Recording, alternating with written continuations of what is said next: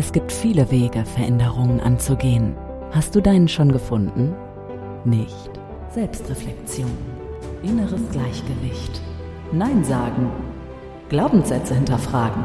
Transformation. Leichtigkeit. Krisen. Träume. Kästners Kleinigkeiten. Der Podcast für tiefgreifende Veränderungen. Marlene Kästner ist an deiner Seite und hilft dir, deinen inneren Kompass neu einzustellen.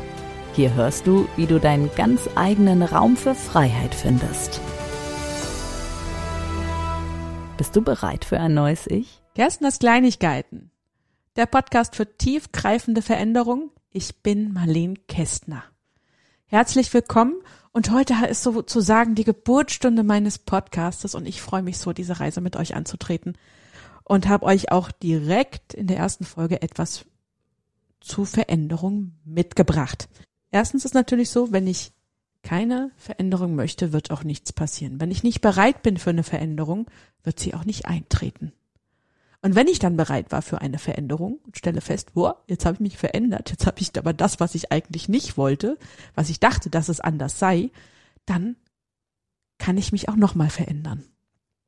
Und das, was uns an allem natürlich ausbremst, ist die Angst vor Veränderung. Wenn ich eine Angst vor etwas habe, dann fehlt mir gleichzeitig der Mut, was Neues zu beginnen. Das kann manchmal auch nur ein kleiner Schritt sein. Kästners Kleinigkeit. Darum geht's. Ja, und heute nehme ich euch mit auf die Reise zu meinem Beginn, also zu meinem Berufsleben, zum dem Beginn meiner Selbstständigkeit. Ich habe in meinem, ich sage immer, ersten Leben eine Ausbildung als Fachinformatikerin gemacht. Ich wollte schon immer Menschen helfen. Ich tue das auch heute. Heute bin ich ähm, Coach für hochsensitive Menschen und helfe diesen Menschen wirklich in ihre Kraft zu kommen, aufzuräumen und richtig in die Tiefe zu gehen. Und damals habe ich gedacht, dieses Ziel finde ich, wenn ich Fachinformatikerin werde. Fachrichtung Systemintegration. Die Ausbildung gab es damals relativ neu.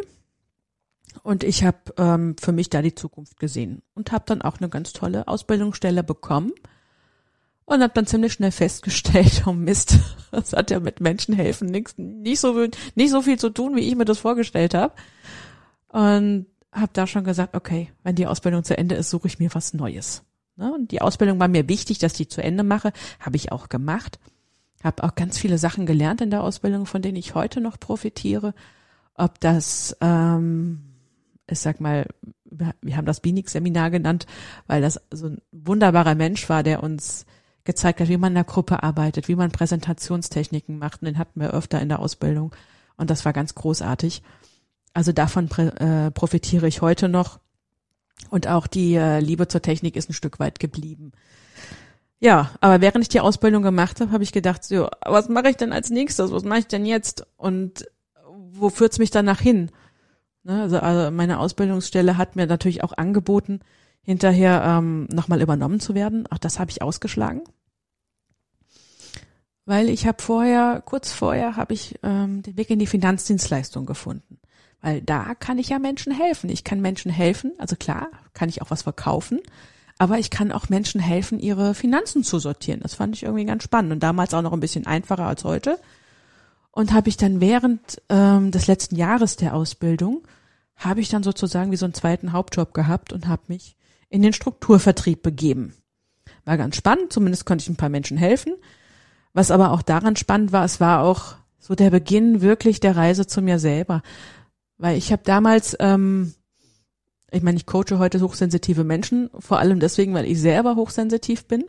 Und damals war das noch so eine Phase, wo ich wirklich so wie so ein Fähnchen im Wind hoch und runter, rechts und links.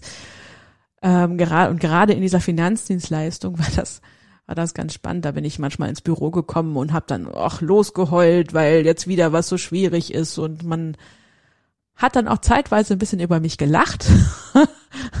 also okay, Wein kommt hier wohl nicht so gut an und habe mich dem Ganzen gefügt. Beziehungsweise ich habe ganz viel gelernt über Verkaufen, über Menschen, über auch über ähm, Finanzverträge, davon profitiere ich auch heute noch.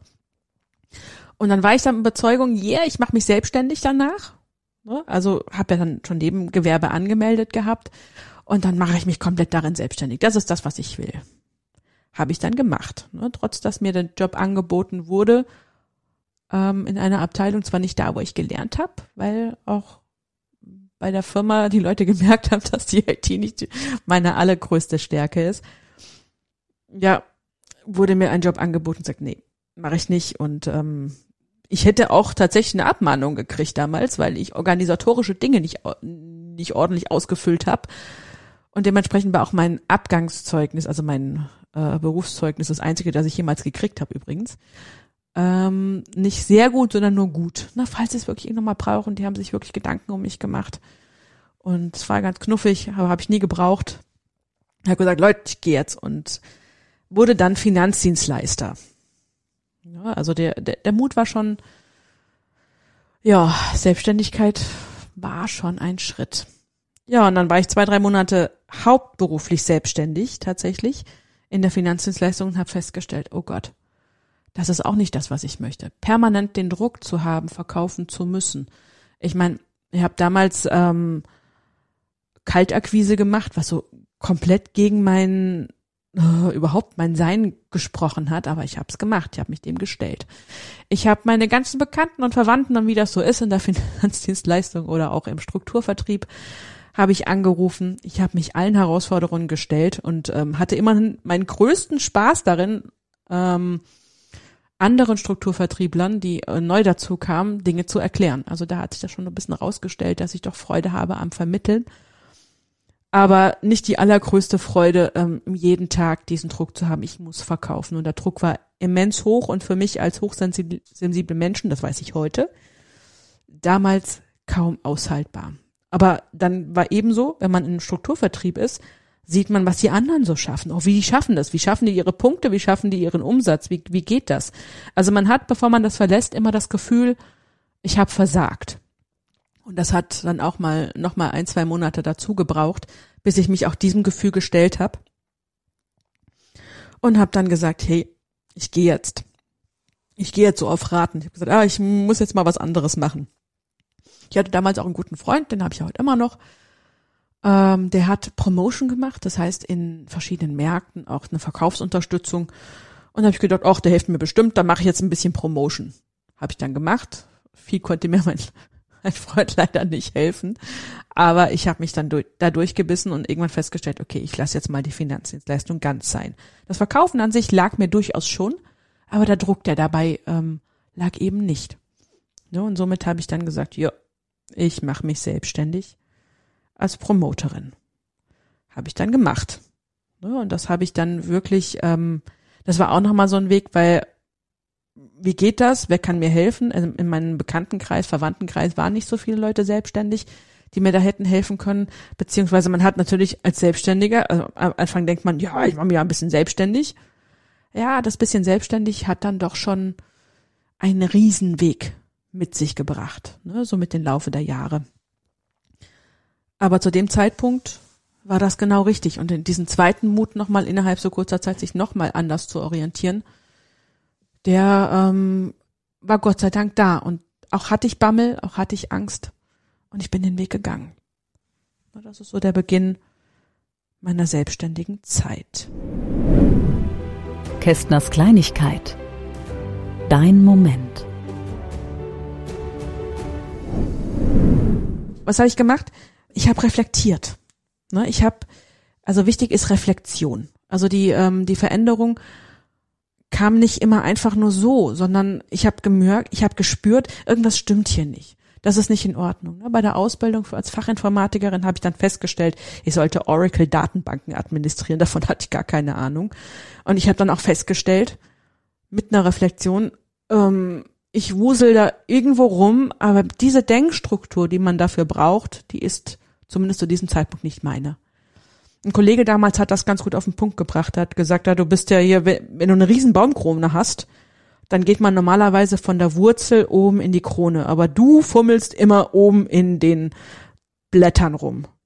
Ein bisschen da fummeln, ein bisschen da fummeln und somit, wie gesagt, meine Denkstruktur war komplett anders.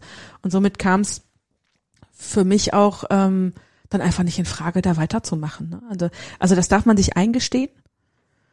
Ähm, ich hätte auch dieses, dieses Angebot annehmen können, in eine andere Abteilung versetzt zu werden, übernommen zu werden. Aber Ich habe dann außerdem noch reflektiert, dass es nicht nur die IT ist, die mir nicht so ganz passt. Ich habe dann auch festgestellt, ich bin kein Mensch, der jeden Tag ins Büro fährt und von dort aus von neun bis 17 Uhr da sitzt und Meetings macht und ähm, so kannte ich mich vorher auch gar nicht. Also das, ich hatte vorher nicht die Chance, mich darin ähm, mal zu üben, ob das für mich ist, weil ich brauchte wirklich einen längeren Zeitraum, um das auch festzustellen.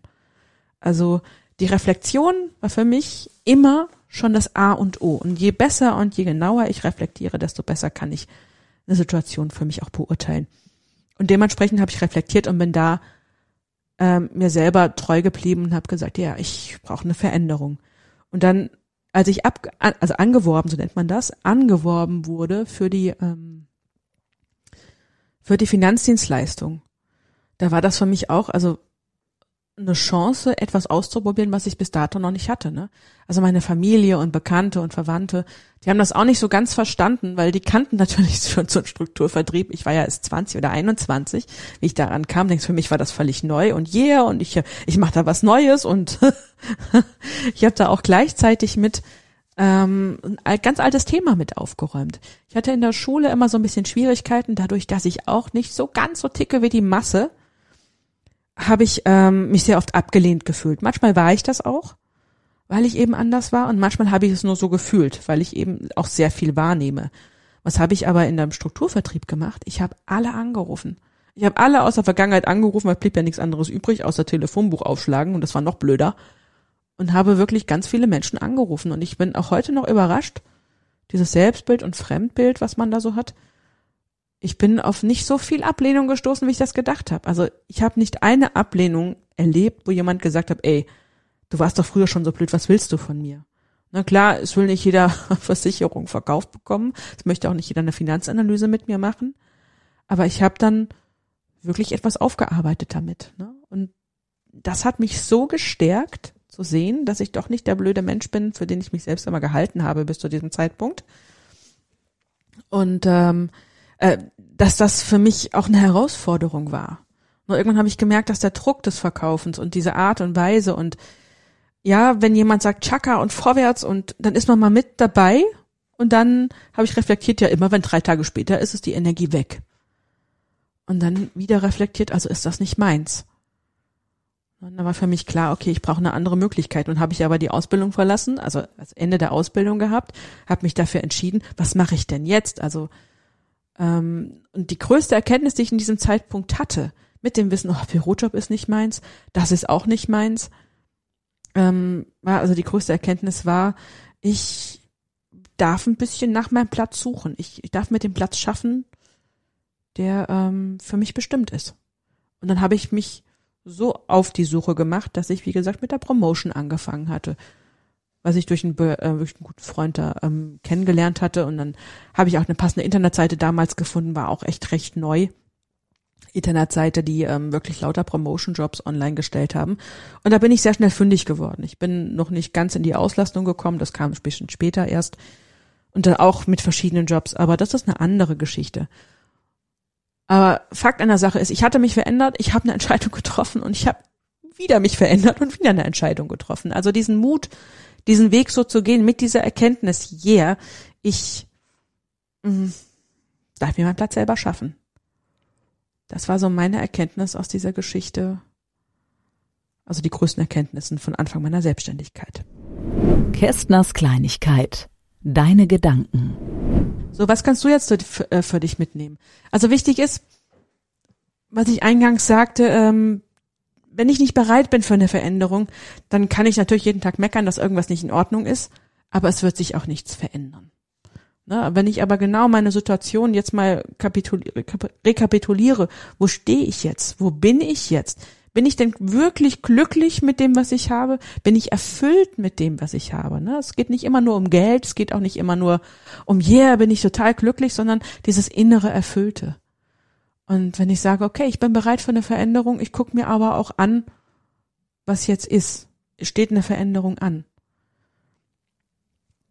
Dann werde ich auch automatisch zum nächsten Punkt kommen, der für mich richtig ist. Und die Veränderung, die ich treffen muss, also bei mir war das, finde ich, schon eine sehr äh, essentielle Entsch äh, Entscheidung zu sagen, ja, ich nehme das Angebot jetzt nicht an, ich mache mich selbstständig und ich mache mich weiterhin selbstständig. Ich finde, es ist schon eine sehr tragende Veränderung in dieser frühen Zeit.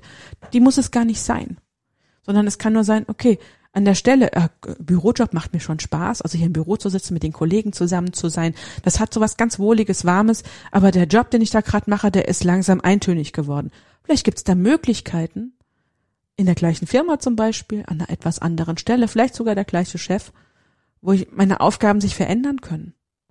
Wenn ich bereit dafür bin, dann wird sich diese Möglichkeit zeigen. Und wenn ich Mut habe zu sagen, ja, ich probiere das jetzt und auch eine gewisse Leichtigkeit, eine kindliche Freude mit reinstecke, dann ist der nächste Schritt immer der richtige. Dann wird mich die Intuition zur richtigen Entscheidung bringen und zum richtigen Menschen bringen, der für mich ähm, dann die nächste Veränderung parat hat. Und vielleicht ist das auch dann doch nur ein Zwischenschritt und von der nächsten Position aus, ne, vielleicht beim gleichen Chef, ich habe eine neue Arbeit, stelle ich fest, wow, die Arbeit macht Spaß und vielleicht gibt's noch ein anderes Team. Ne, vielleicht sehe ich von da aus einen ganz anderen Blickwinkel. Weil jede Veränderung bringt einen kleinen anderen Blickwinkel mit. Und dann komme ich am Ende doch zu dem, was ich möchte. So also bin ich heute tatsächlich Coach für hochsensitive Menschen und es macht mir unglaublich viel Freude, Menschen in diese Kraft zu helfen, Menschen in diese, dieses, in ihr Potenzial zu helfen, auch diese sehr fühligen Menschen, die eigentlich alle auf der Welt sein könnten. Und das macht Freude und deswegen weiß ich, dieser Mut, den ich am Anfang brauchte, ähm, hat mir die Wurzel gelegt für das, was heute ist. So, und ich hoffe, für diese erste Folge konnte ich euch auf eine kleine Reise mitnehmen. Mir hat's Freude gemacht, von mir zu erzählen, euch auf diese Reise mitzunehmen. Und ich freue mich auf die nächste Folge. Bis dahin, alles Gute. Ich drück euch. Bis zum nächsten Mal. Kästners Kleinigkeiten, der Podcast für tiefgreifende Veränderungen mit Marleen Kästner. Große Wirkung unter der Oberfläche tiefgreifend. Kästners Kleinigkeiten.